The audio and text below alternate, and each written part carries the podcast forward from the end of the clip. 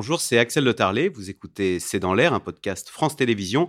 Tout de suite, je vous propose d'écouter l'invité de C'est dans l'air.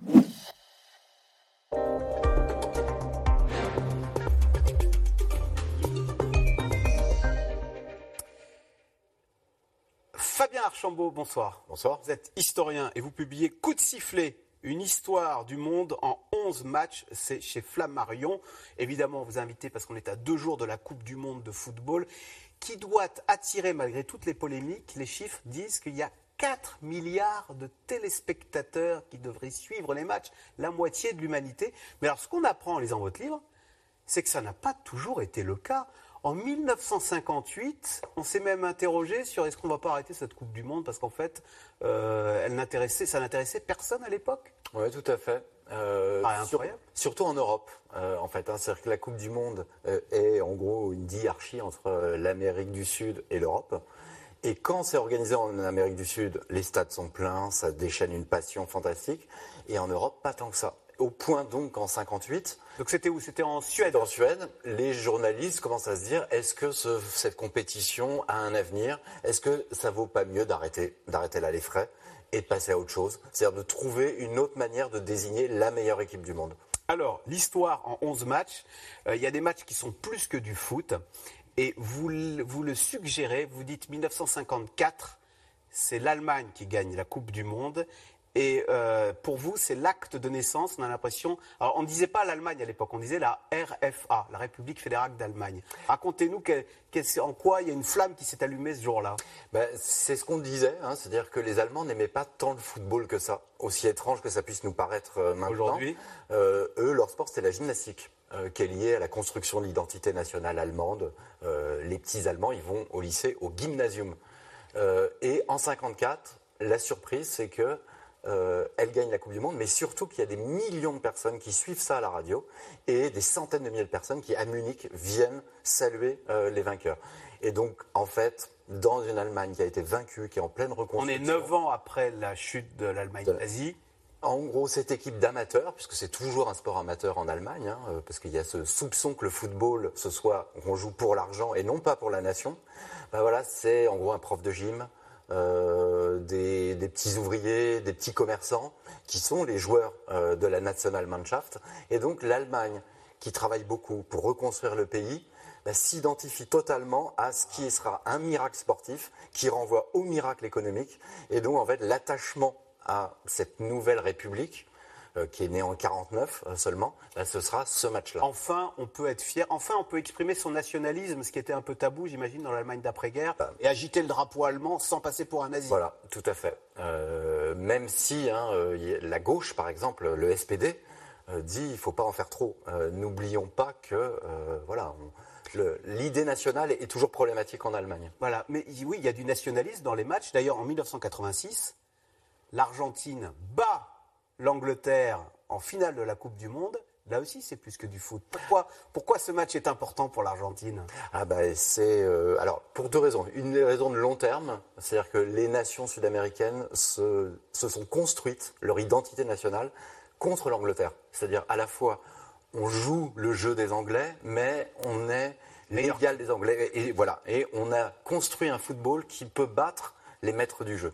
Et après, il y a les raisons conjoncturelles. Ça, il y a eu la guerre des Malouines euh, en 1982.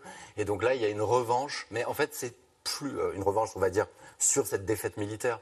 Mais les deux buts de Maradona, donc euh, celui de la main, puis le plus beau but du siècle, quand il ah, toute l'équipe anglaise, c'est d'abord la revanche du tiers-monde.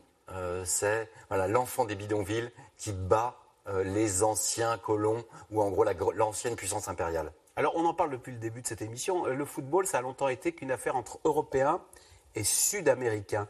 À partir de quand est-ce qu'il y a eu un déclic qui fait que, on dit mondial maintenant, donc le foot, ce serait ouvert aux autres continents que le continent sud-américain et européen? Bah, Ça vient de l'élection de Joao Avalanche. Euh, c'est-à-dire, en gros, hein, la Coupe du Monde, euh, c'est une histoire d'Amérique du Sud. C'est la première Coupe du Monde a lieu en Uruguay, euh, à Montevideo, parce que les pays sud-américains ont besoin de se confronter à l'Europe.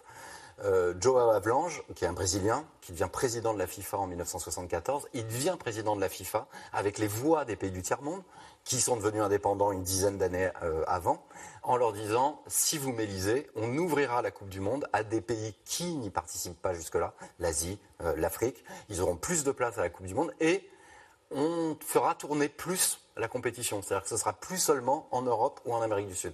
Et c'est le cas aux États-Unis en 1994. Ah, tout ça a été pensé. C'est pas des, des- des pays comme ça qu'on sortait du chapeau par hasard. C'est l'histoire de faire une caravane avec la Coupe du Monde. C'est voilà, c'est l'idée que euh, le football n'est pas seulement un sport européen, que tout le monde a le droit euh, de participer à cette fête, et donc l'idée que le sport doit, euh, football doit être un sport mondial, et donc tout le monde entier, à tour de rôle, pourra organiser euh, la Coupe du Monde. Et alors pourquoi le Qatar? Le Qatar, c'est un tout petit pays de 3 millions d'habitants. Pourquoi ce choix? Euh, On va pas. euh, euh, on, Alors- on veut implanter le football dans le désert? Ah bah, en fait, à un moment donné, il faut organiser dans un pays arabo-musulman, au Moyen-Orient, et donc là, problème. Euh, Il n'y avait jamais eu de Coupe du Monde dans un pays arabe, voilà, il n'y a jamais eu de, dans le monde musulman. Dans le monde musulman. Donc, bah, il y a plusieurs solutions. La, la solution la, la plus satisfaisante, ça aurait été l'Iran, qui est un grand pays de football. Mais là, pour des raisons géopolitiques, c'est impossible de l'organiser en Iran. Il y a le Liban, euh, il y a l'Égypte, mais là, il y a des problèmes économiques. Est-ce que c'est des pays qui peuvent construire 10 grands stades aux normes de la FIFA? Donc, l'habilité du Qatar, ça a été de se proposer comme le pays arabe qui sera capable euh, d'organiser euh, une Coupe du Monde. Mais ça aurait pu être l'Iran. hein. Ouais.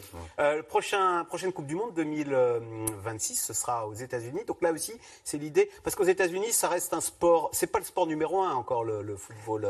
C'est un marché. Là, c'est vrai. D'ailleurs, chez eux, la- le football, il est américain. On parle de soccer, On parle de soccer. de notre football. Voilà, bah, qui est en fait la vieille expression anglaise du 19e siècle dans les private schools, dans les, enfin, dans les écoles privées qui sont les public schools, il y a le diminutif en ER. Euh, donc soccer, c'est Football Association de la fédération anglaise, et donc association devient soccer. Soccer. Ah ouais. Euh, et donc voilà, c'est resté aux États-Unis. euh, ils d'accord. parlent encore comme ça. Non, euh, les États-Unis, c'est aller dans le tanière de la bête. C'est-à-dire qu'il y a deux systèmes sportifs qui dominent le monde le système britannique, le système euh, états-unien, avec ses sports, le baseball, euh, le football américain et surtout Est-ce que, le que football européen est en train de gagner la bataille de la mondialisation du sport? Ah oui, mais il l'a, en fait, il l'a déjà gagné, euh, le football européen, mais il faut rester à la première place. Et la première place, c'est conquérir des espaces qui ne sont pas encore acquis au football, euh, notamment la Chine. Alors, la Chine, ça, Xi Jinping est un passionné de football. Son rêve, c'est de l'organiser en 2030. Bah, ça ira en Chine. De toute façon, dans la logique de la FIFA, ça ira en Chine à un moment donné. Et dans une génération, c'est vrai que pour l'instant, les meilleures équipes du monde, elles sont toutes, elles sont très européennes ou sud-américaines.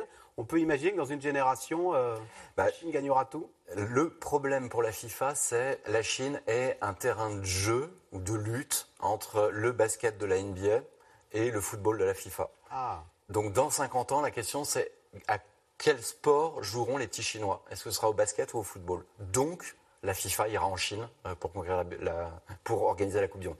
Et elle ira aussi en Inde, où là il y a la concurrence du cricket. alors on est tous derrière les Bleus qui ont gagné la dernière Coupe du Monde, qui pourraient la gagner. Ils sont encore, on est encore dans le, le- le top, on est troisième l'équipe la plus favorite. Depuis quand? Pourquoi est-ce que subitement la France s'est mis, parce que dans votre livre on ne parle pas de la France, on n'était pas très bon, hein, et subitement depuis 98, je résume, on se met à tout gagner. en- Enfin, la France est devenue une grande nation de football. Qu'est-ce qui s'est passé? Essentiellement parce qu'on a gagné.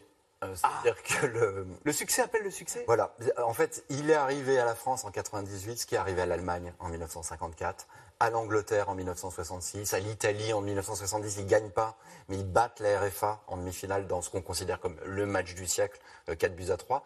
Et comme la Coupe du Monde est devenue l'arène symbolique où se joue le prestige de la nation, les élites françaises, politiques, économiques, intellectuelles, se sont longtemps désintéressées du football, qui est une cu- culture populaire qui est présente en France, parce que justement, on ne gagne pas. À partir du moment où on gagne, bon, bah là, euh, ce mécanisme vertueux qui s'était enclenché en Allemagne, en Angleterre, en Italie, se met en place euh, en France. Et puis vous expliquez comment nos joueurs, en allant jouer dans les meilleurs clubs européens, ont su capter les techniques italiennes, ce qui fait que il y avait ce journal italien qui disait ben, on a créé des monstres, il ne faut pas s'étonner ensuite qu'ils viennent nous battre, euh, qui battent l'Italie en finale. euh, le- L'Italie ne jouera pas la prochaine Coupe du Monde, mais la vraie équipe d'Italie, enfin la nouvelle équipe d'Italie, c'est la France avec Didier Deschamps qui a entraîné la Juventus. Et ben voilà, coup de sifflet, comme quoi le foot c'est plus que du foot, hein. ça peut être de la politique, de la géopolitique.